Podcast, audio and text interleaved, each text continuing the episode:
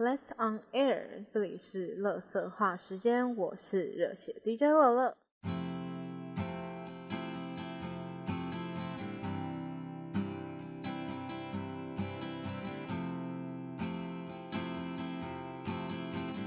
在开始做 podcast 之前，我就决定说要以十二集为一季。虽然说以正常，比如说电视节目来讲，一季的十二集应该是在，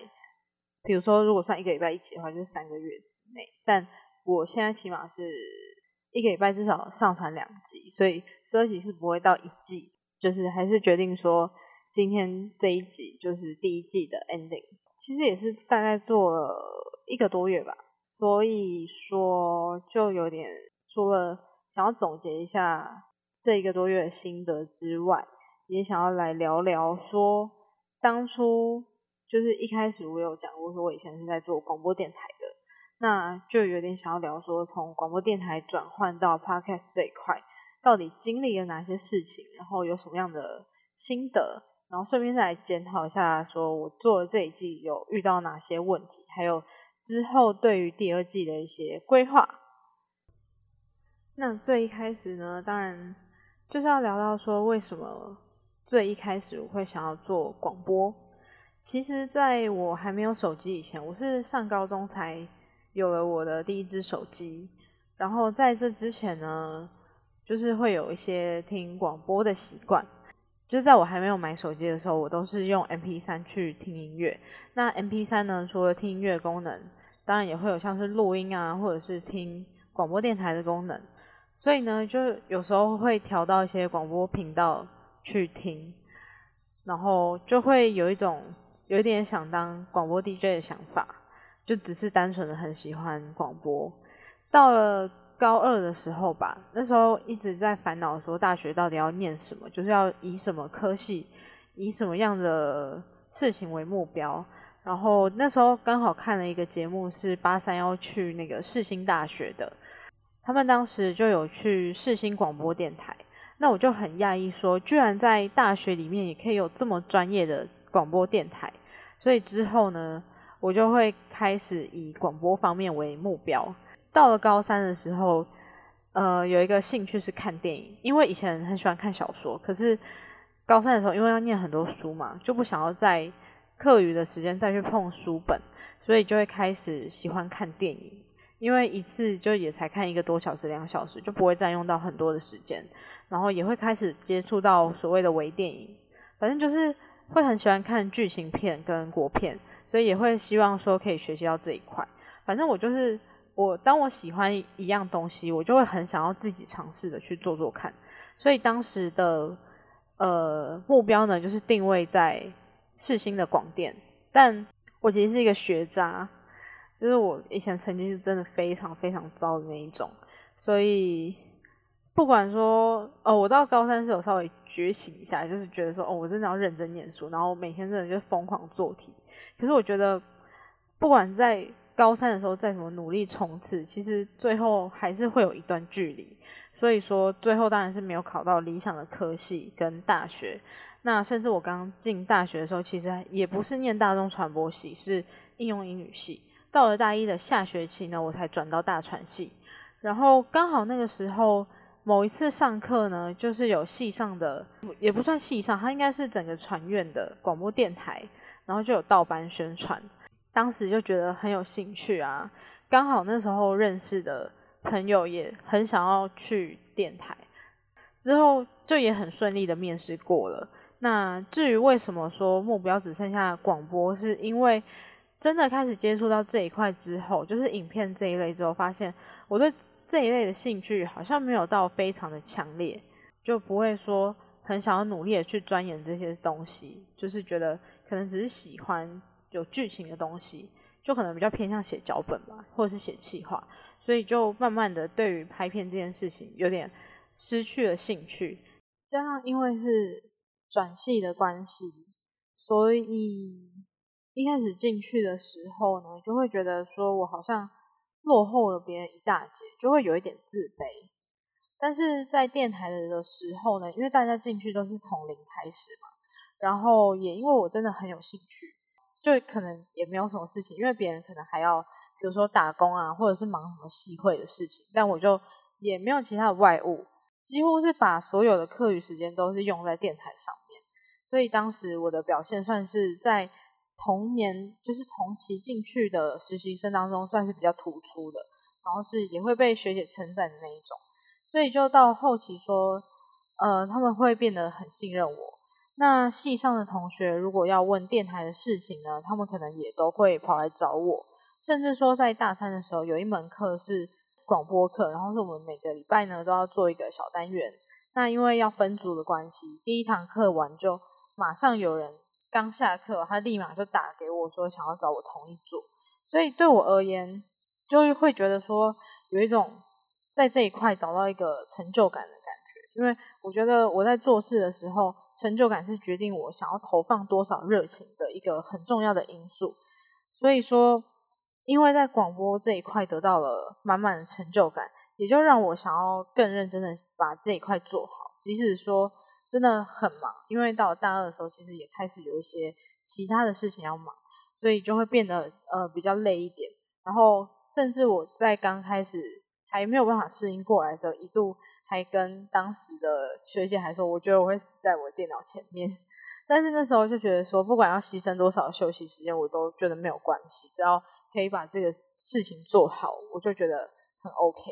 进入电台之后呢，当然要先从实习生做起嘛。每个礼拜就要做很多的档案啊，或者是歌单，还有新闻。因为我们在进去的时候，人员是非常不足的状态，所以我们的。工作量当然也就会比较多，到后来可能招了比较多的实习生进来的时候，才有慢慢的去减少我们的工作量。然后到了大二呢，也开始要做，比如说像预录，就是也跟一般的直播一样是节目，只是正式的 DJ 是直接上直播，而我们是事先录好，然后事先剪好，给负责排档案的人去排成做播放。到了期中的时候呢，就有一个上机考试，就是要考。比如说主持啊，还有像是设备的操作的熟练度。那因为我是每个礼拜有准时交那些档案的人，所以对我来说这些事情就也不是太难或者是太紧张，就这样拿到了最高分，基本上是接近满分。因为我只有犯一点点小错误，所以我的分数是接近满分，然后也是全场最高分的。那也成功的在期中过后就拿到了正式主持人的身份。开始在那个时候，就每个礼拜有了属于我自己的直播的节目。在我大二的时候呢，电台就招了，也是招了新生进来。然后我们每年都会有转播的活动嘛，就是在每年的下学期的时候。那转播活动之前呢，都会有转播的教育训练，当然也就会跟大一的学弟妹一起。那一件事真的有一些学弟妹他们的表现非常的好。而且是不止在广播这一块，连戏上的其他工作，像是拍片那些，也都很厉害。所以就是会让我觉得自卑感好像又出来了，就觉得说，我居然因为只是这点事情做得好，然后就觉得沾沾自喜，可是没有真的见过比我更比我更厉害的人，然后才发现说，原来就是这世界上厉害人大有人在。然后我就觉得，嗯，觉得自己被学弟妹比下去，然后觉得说我自己怎么这么糟糕。慢慢会在直播节目上出一些小问题，就是明明是知道不该出的错误，就是会一直出现。那时候是我大二的时候，所以我们有一堂课呢是要办一场演唱会，而我们的转播活动就是要转播那一场演唱会。因为刚好同组的人，就是我跟另外一位同学负责同一个工作的那个同学呢，我们两个都是电台的，就是一个人要去电台支援，那一个人就是留在演唱会去做。演唱会的事情，所以那时候班上的就是负责我们这一组的同学呢，他就很认真的问我说，觉得我想要待在哪边，就是他把决定权是放在我身上的。其实我很清楚的知道说，我对于演唱会的工作其实是不太擅长，我也知道说电台的工作是我比较熟悉的，但是可能就是一种逃避的心态吧，所以我最终还是选择留在班上，就是演唱会的部分。当时演唱会其实蛮顺利的，所以就是暂时的忘掉了这些事情。就演唱会办完呢，也就是学姐们准备要升上大四，那我也要升上大三。大三呢，基本上就是要负责做一些干部的事情。基本上在电台呢，除了台长也就是老师之外，最大的干部就是特助。这一份工作呢，当然是交由我来做，因为当时算是在学姐那边得到了蛮多的信任，所以他们就很觉得很放心吧，所以就把这份工作交给我做。那当然，另外一部分其实也是因为跟我同时进来的人几乎都离开了，然后剩下的都是后辈，所以当然我就必须要接这个工作。嗯，与其说没有选择，倒不如说我是觉得想要再给自己一次机会，证明说我是可以把这件事情做好的吧。所以我就还是接下来这个工作了。呃，我以为这样就没事了，可是当干部其实远比这些事情还要更心累。以前累的点只有在于成就感这个部分，就是觉得说自己做的没有比学弟妹好，好像很不应该，因为身为学姐嘛。但是当了干部呢，就不只有这一个部分了。除了这之外呢，还要面对老师。最艰难的就是面对老师，我觉得啦，因为老师其实是希望说他可以清楚的知道说你们现在在做什么，那他才可以知道需要给你什么样的协助。所以他希望的，他期望的干部是一个可以定时的去找他汇报，呃，近况的人。但我自己本身就不是很会跟别人交流，特别是长辈，就是我对长辈会有一种我很想要，就我会刻意的去回避跟长辈做接触。那我知道这当然是不好的，所以这也让我在当干部这条路上，就是遭受到很多很多的。责难就是老师，其实到后期，他其实前期对我来说是觉得对我蛮有期望的，但后期可能就觉得有点失去那种信任感吧。就是现在回想起来，觉得没有做的很好的部分。然后除了跟老师之外呢，下面还有学弟妹嘛。然后我自己认为说我不是很管得动下面的人，因为就前面讲的也有那种自卑感，就觉得说。比如说，我又没有比人家好，那我凭什么管人家？即便我是干部，就这是我应该要做的事情。我知道这样是不对的，可是我就觉得说，我不希望说前面学长姐把电台维持的好好的，可是却毁在我手上，所以会有很多的担心，然后也会有很多事情不敢不敢去做。大三后期呢，又开始要做毕业制作，那个压力其实是。不减反增，就是因为有毕业制作的关系，所以又更加的忙碌，所以就变成说，那时候其实有很多的电台，有很多的工作，我也是付出了很多时间，但有的时候不是你真的付出了努力，你就一定能得到回报。就算我再怎么努力的做，可是也是有做不好的地方。那当然就会有些人，他就会抓着你做的不好的地方，就是加强的。去做指责，那我也不知道怎么辩解，所以可能连其他的干部也就也对我蛮失望。然后那时候就觉得说自己的节目也好像做到一个极限，就是没有什么变化。因为其实电台的规范是呃有一点多，然后我自己在当干部期间，就是我们没有去想过说要有什么样特别的改变。据我所知，我的下一届他们其实是有做一些蛮大的改动，就是对于他们在节目的规划上是比较有更多丰富性跟自由性。那我的话，我就是延续着以前的传统这样下来，所以对我来说就是有一点受限。到后面就会觉得说，好像有一点玩不出新花样的感觉，就会觉得好像再怎么做就是那样吧。所以每次只要是要到电台的时候，就会觉得。脚步很沉重啊，觉得压力很大，不想要进去。然后慢慢的就也对广播的热情就觉得好像有点慢慢被磨掉了。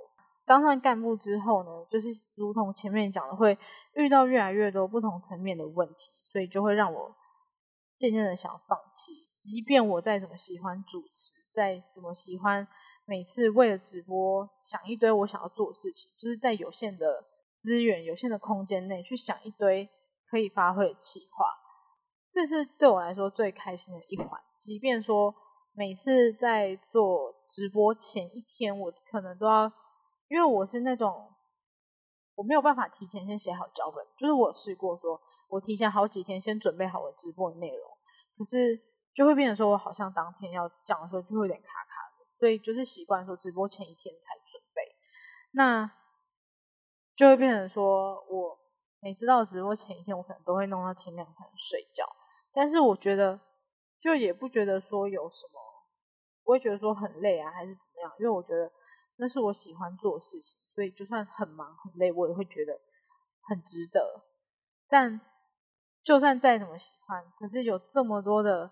问题存在，就会真的觉得有点撑不下去。可是干部就是一个你没有退路的事情，因为如果你只是一般的成员的话，那起码你可以去协调说，希望可以退出电台啊，或者是怎么样之类的。但是干部没有退路，就只能硬着头皮硬撑，所以就会让我更加的去厌恶这些事情，因为我觉得我就是在做一些例行公事。真的让我决心放弃呢，是在大三快结束的时候。那一年当然也是有转播，就换我当转播的总招了。那一方面呢，也要顾电台跟广播，然后期末了也要处理呃电台的期末大会跟送旧，课业也很忙啊，因为还有毕业制作，所以就搞得那时候身体状况非常差，然后其实心理状况也不是非常好，所以就常常顾不好事情。然后就像前面讲，就会被其他人责骂，当然就觉得说自己可能能力不够吧，所以这个我觉得量力而为啦。那时候遇到的问题是那一届的大一吧，就是小我两届的学弟妹当中，因为其实他们算是感情算蛮好的，然后其实我跟他们也算还不错，就是都会开开心心的玩在一起啊，然后他们看到我就是。也会很熟的跟我打招呼，所以其实我一开始是还蛮喜欢他们的。可是，嗯，那时候就是遇到一个问题，是说当时发现到有一个学弟，其实他本来是跟我觉得他本来性格是蛮开朗的。然后，呃，如果我要说那一群学弟妹当中有一个头头的话，我一定会觉得是那个学弟，就是他一定都是会当那种什么各种活动主角啊，或者是。他就一定是会当起头的那一个，可是那时候就注意到说，好像他变得有一点不太一样，就是有一点封闭。本来他的朋友就也好像跟他有点变得陌生。那当时呢，他就是有跟我说需要常常请假，就是电台活动要常常请假，是因为家里的状况。因为我自己是知道内幕的，然后我也算是蛮体谅他，所以。当时我也算给他很多的包容，就是即便他没有办法常常参与活动，那我当然就是揽下很多他的一些工作，那就会引来其他的干部觉得说我这样做有点太偏袒他，就是他们会担心说其他的成员会觉得为什么他不管做什么事情我都没有去责骂他，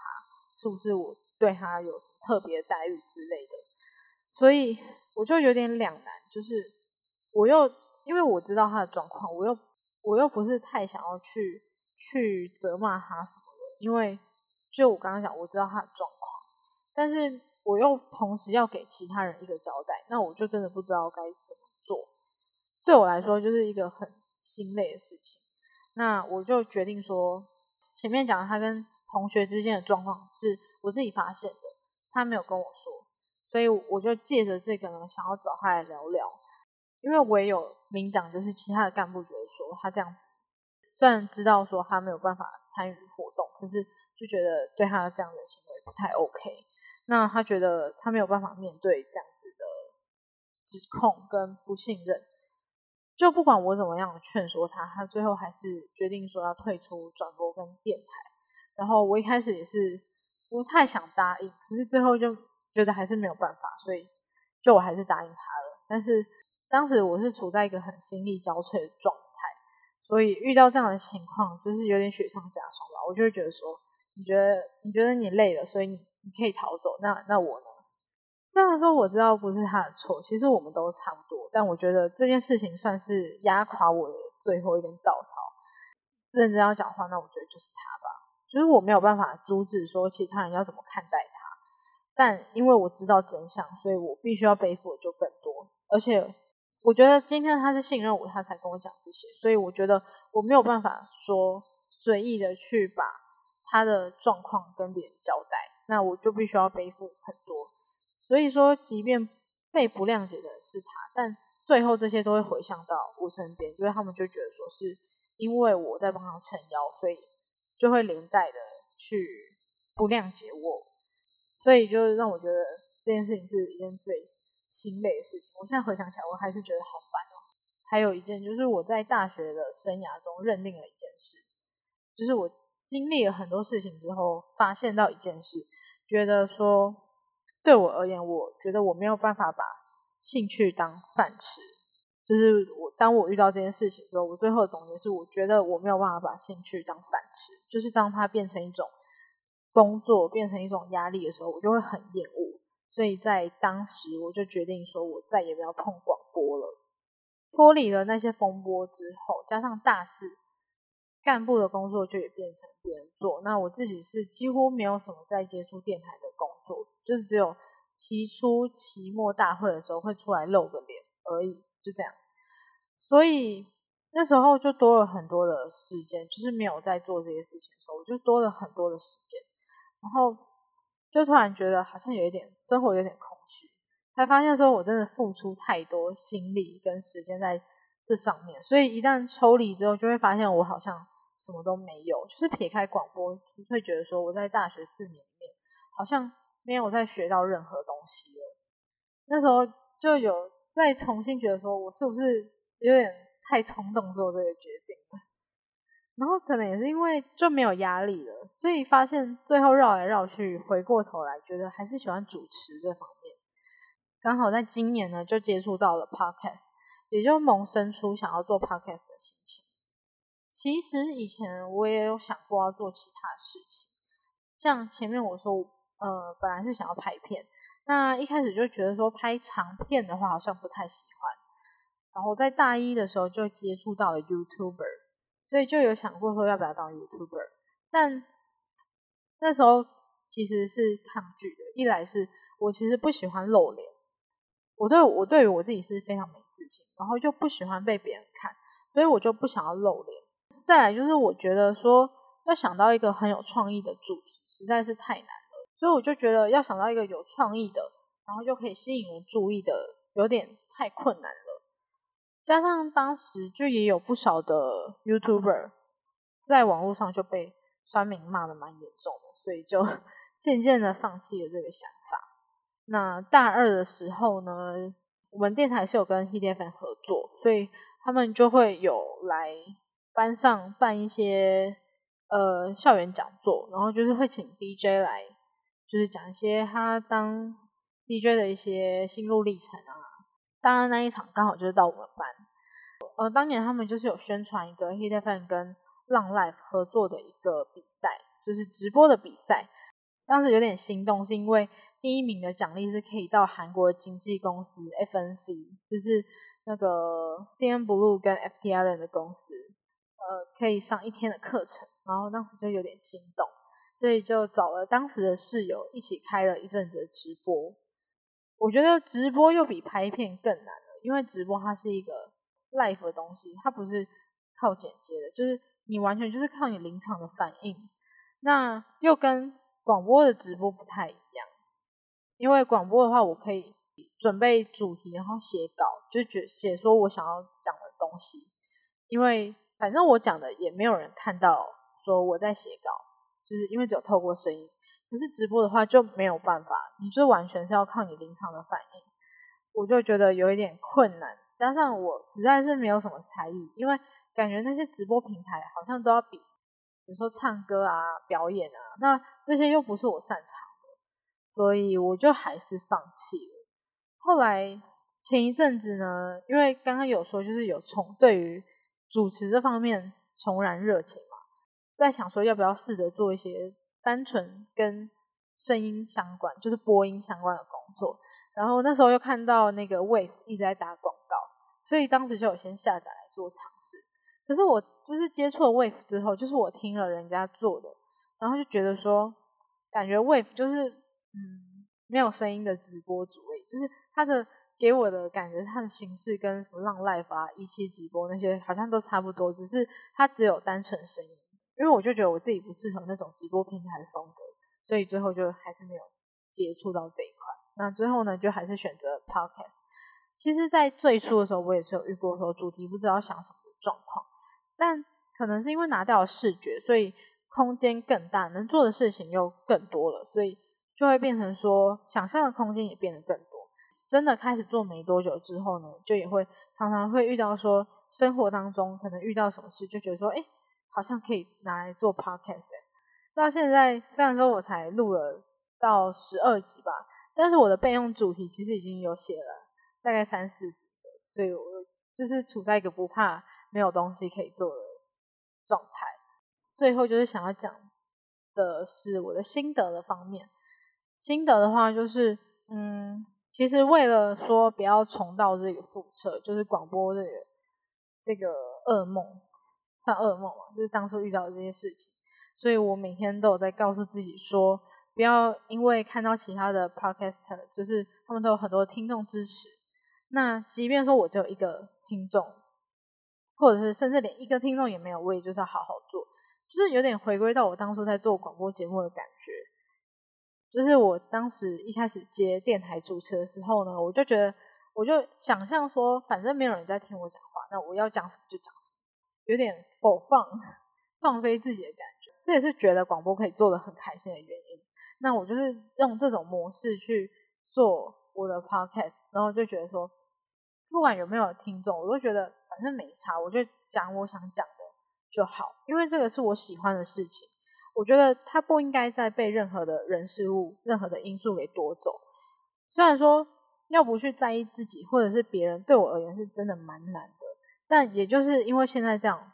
这个没有什么人知道我的状态，所以我觉得我才能更无忧无虑的去做我想要做的事情。然后也真的可以让我觉得做到有很开心。虽然说我做了这一个多月，其实成绩就很普通啦，没有真的没有什么。太好的情况，但我就觉得说没差，反正我就是觉得很开心。我就每天在那边写脚本啊、想主题的时候，我就觉得嗯，我觉得很有趣就好了。不管有没有听众，至少一定会有个听众，就是我自己啊。所以我就觉得说，反正不要管那么多，就是有点像在跟自己对话、自言自语的感觉。反正自己爽就好，就是抱着这样的心态。所以我觉得这也是，呃，虽然说才做一个月，好像也不会有什么三分钟热度的问题。至少现在不会有思考过说要不要放弃，或者是以后怎么样怎么样怎么样的。就是我觉得说不管怎么样，好像都可以一直在做下去的感觉。现在是这样，那我希望说，呃，之后比如说做到第二季，可能做了好几集，几个月后再回来，我还是可以保持这样的心情。那以上呢，就是呃，我从广播的主持人接触到 podcast 之后的一些心路历程，还有。我自己的一些心得感想。那因为这一集呢，同时也是第一季的完结，所以来开个检讨会。首先呢，是这一季下来的一些想法跟检讨。那我想先来讲一些不好的部分，就是缺点的部分。我觉得自己最大的问题是口条，就是我很常会讲一些赘字，比如说什么就是啊，然后或是那那那怎样那怎样那怎样，或但是怎样怎样之类的，像这些。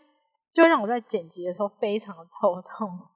那尤其是那个然后，我真的觉得我已经剪到的时候，我只要看那个声波，我知道说我又讲了什么，所以我希望说可以慢慢慢慢的改善。就是虽然说我最后还是都会把它剪掉，但少讲一点话，再剪接也会比较轻松嘛。然后再来是音量的部分，因为我在剪的时候，我是用音响直接播，等于是我平常听音乐、打游戏的音量。那因为我是用 Adobe 的 Audition 剪的，然后我在剪的时候觉得音量没有问题，可是我看底下的那个音量条，我都觉得好像不够大声，就是一直到前阵子吧，我才会开比较大声去剪。不过其实应该是要戴耳机啊，我就觉得很浪费。我明明就有一只电竞耳机，然后我就放在那边都不用，所以像现在我也是忘记了，所以就是以后我也会一直提醒自己说一定要记得，不然就是。不要让音量就是总是不稳定的状态。那再来就是习惯了，我觉得这个又可以分很多种，其中就是我很喜欢动来动去，导致说常常会偏离麦克那个话筒的位置的话，那个音量就会有差，所以 就会变成说收音有点不稳，或者是说我录一录突然发现说，哎，不行这样子，所以我就会想要靠近麦克风。然后就变成说变得比较大声，就会变成有的地方特大声，有的地方太小声，然后我就要花很多时间去慢慢调。但是有时候我又太懒，就是有的地方呢我会剪掉，有的地方我会觉得哦好麻烦哦，然后就会对自己放水。但是我觉得我应该要再更坚持在品质这方面，所以说即使更新的频率很高，但我觉得可能品质还是要顾一下。然后就是我觉得讲话可能还要再练习吧，太久没有主持了，就是觉得咬字啊语调都很不自然或口齿不清。不过这个对我而言都是觉得说，因为在技巧上其实是不是一个太大的问题，所以我觉得可能比起其他是更好修正，就是习惯之类的。因为我觉得习惯其实是最难改的，但这个方面的话，我觉得就还好。但我觉得不管怎么样，都要归到习惯这方面，习惯真的太难改了。好了，以上就是检讨会的部分，然后好像没有其他的想法，都在写检讨的地方。想法的话，要说好的地方，就是我觉得，嗯，有讲到我很喜欢的东西吧，就是我没有停留在很知识化的东西。有讲到一些，我觉得还蛮不一定是可以 touch 到每一个听众的，但至少我自己有喜欢的。我觉得要感动别人之前，要先感动自己。至少最重要的是，我有先做的很开心，我觉得那就是最重要的。那之后能不能让别人喜欢，我觉得就是见仁见智了。所以这个是我觉得有好的部分，就是我很比较算坚持在坚持在做我自己想要做的主题上面。对我觉得应该是这样。那再就是下一季的时程规划。嗯，到了第二季，我首要做的就是要固定我的更新时间。虽然说，好像我我不知道我有没有提到这件事情，就是其实我大学没有毕业，就是我是要延毕的。所以呢，我开学之后，我可能还有呃两天要去学校上课。那那两天呢，因为我的课表是比较晚的。所以呢，我可以比平常上班时间晚起床、晚出门。那前一天就也不用说到很早睡，所以就比较有时间可以录音跟剪辑。对我直接讲好了，下一季就是下礼拜开始。对，太快了。我本来是想要休息一个礼拜，可是因为下礼拜有一个我无论如何一定要做的主题，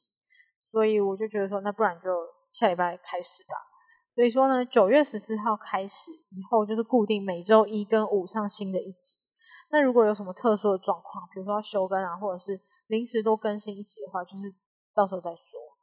虽然说我以前会觉得说自己做的开心就好，但是在这方面，我觉得多少还是要为自己负责。毕竟都走到这个平台上面了，就不能只觉得不能只顾着自己爽。我觉得这也是一种督促自己的方法，就靠这个来督促自己，也是或许可以。改善我一些生活中的一些坏习惯啊，或者是不好的心态，希望啊，我是希望可以这样，但能不能真的做到，就我我也不是很肯定。再来就是主题性，因为嗯，再怎么样我也没有，一开始我是有点定位到我自己的一些人生经验分享，但是再怎么样，我再怎么样就也也就二十三岁，我就二十二岁，要强调一下二十二岁。就也没有那么多经验可以分享，加上我有想要渐渐，我渐渐的有想要做一些，比如说歌曲的推荐啊，或者是一些呃，比如说电视剧啊，或者是小说，或者是游戏的一些介绍跟心得，然后还有一些，比如说聊一些以前喜欢的一些，比如说明星啊，或者是以前喜欢的歌手，就有点回忆杀的概念，主要就是。想要再推广一下自己喜欢的东西吧，那就是让内容可以再更多元一些。所以啊，我一开始第零集的时候，我不是有四个小单元嘛？然后如果有听一整集下来，会发现有真的用到这些单元的，其实真的超少。我就是有尝试写一些新的单元，像有时候什么 What Was That 啊，或者是叉叉乐色化，或者是什么几月的 Replay，这些呢？都会变成比较常态性的单元，就是我有在跟自己说我要固定更新这一些内容，然后在写脚本的时候，我也会尽量以这些下去写。那其他原有的那四个小单元呢，就是会可能还是会做了，但就不会有那么常态性。但因为我真的要做之后，发现说，要不是能做的东西太少，要不就是主题下来太沉重。因为我发现真的要聊到很自己很深层的事情，我还是会有一点抗拒。所以就会变成说，有时候我录了几集，然后就会发现好像不太行，然后就有点，就那些集数最后都被我砍掉了。就其实我虽然录到现在是十二集，加那个电影节的话就是有十三集，但起码我也录了十五集左右吧。然后其实就也有砍掉一些，其已经录好但没有公开的东西。然后我觉得到现在我可能也不会想要把它公开出来，但我觉得这就是我一开始可能没有规划好，或者是有点计划赶不上变化的地方。但其实也就是要做了才知道。那不管怎么说呢，就是在第二季的主题跟内容就会做一些调整，然后可能也就是会在有一点规律性吧，不会说好像真的偶尔才做个一两集，就是我会尽量多以这些为主题，就会让那个内容看起来更有一个总体性。那最后一个我还要必须要评估的是背景音乐，因为我觉得背景音乐很取决于整体的气氛，所以就会有点麻烦。所以我一开始就没有想过要做，我就只有做片头跟片尾，然后又怕说我有时候讲话的时候可能比较不清不楚的会被背景音乐盖掉，因为我只有自己一个人啊，我不是说跟别人在聊天什么的，就会觉得说好像没有音乐，呃，没有衬乐可以去搭的话，好像有点干，所以我觉得这个部分我可能还要再考虑看看，就是我这几天可能要再找找看有没有合适的我喜欢的音乐，那如果我真的找不到的话。因为我觉得这个音乐这种东西是太缘分，所以真的找不到，我觉得就就可能再看看。那以上呢，就是我对于这一季的一些想法跟检讨，还有下一季的一些规划。第一季的话就到这边。我对我还要讲一件事情，就是我今天很无聊，我就打开我的那个 First Story 的后台啊，然后因为我其实好，我不敢说我自己是真的有很多人在听我节目。我觉得可能真的也没有几个人，可是我记得就是刚做满一个月的时候吧，才刚满两百的播放数，然后我就觉得说，可能刚开始做，那可能接下来就不会成长的那么快。可是不知道为什么今天我打开的时候，发现这两天多了很多的播放，就我我不懂，然后就已经有点。逼近了半个月的播放量，然后就让我已经快要快要突破三百了，我就有点受宠若惊。加上最近最近的话，IG 的追踪也有在小小的上升当中。如果是 Podcaster 的话，就会互相追踪一下。那有些如果是听众的话，就谢谢支持啦。但可能是因为我之前做那个八三幺演唱会的小卡，有把我的 Instagram 的账号放在下面，但那其实只是因为怕。被人盗图，所以需要放一个 logo，但又不方便放我自己的 IG，所以我就找放 Podcast 的 IG。然后可能那时候就会有一些八三的歌迷，可是因为演唱会也是过了一段时间了，所以现在还有在进来追踪。然后我有的时候我会看，就看起来也不像歌迷啊，所以我就觉得说，到底都是在什么情况下追踪我？我也会很好奇。就是我我其实不会特别的觉得说很惊喜，我反而还会先觉得说我是不是做错了什么事情。然后觉得说，所以才会让你们觉得说，好像要来关注我，想要来看我笑话之类的，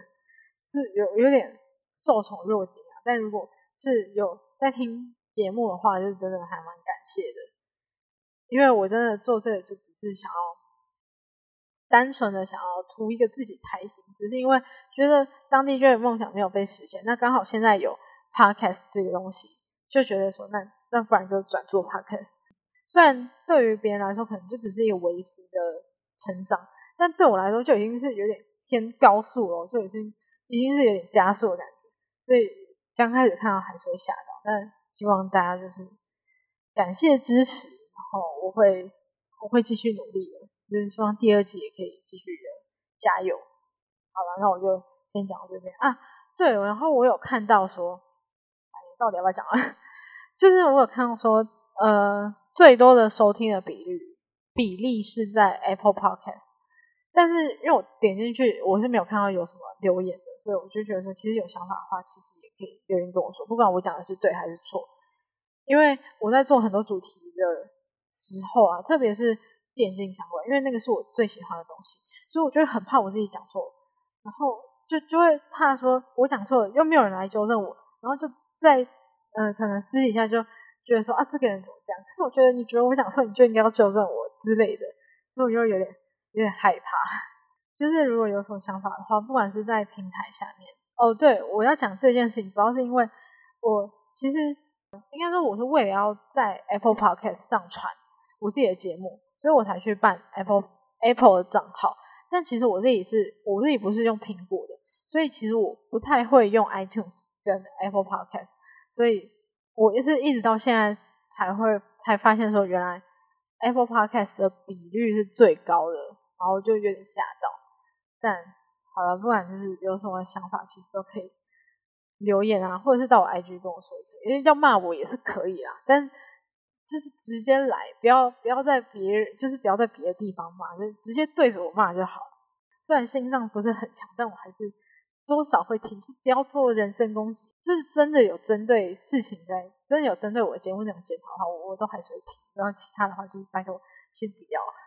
然后不管怎么说，就是还是很感谢大家一季以来支持。虽然下一季就是下礼拜就会上线，现在讲这么多听起来很感伤的东西，有点靠背。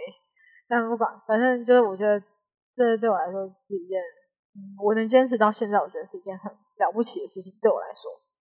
好啦，那就先到这边，也录的够长，我觉得我要剪很久，我觉得好烦哦。好吧，那今天就先到这边啦，我们下一季再见。可以去追踪我的 IG，就直接搜寻 O N A R 底线 D J F E V E R，我是 D J Favor，我们下一季再见啦，安 녕。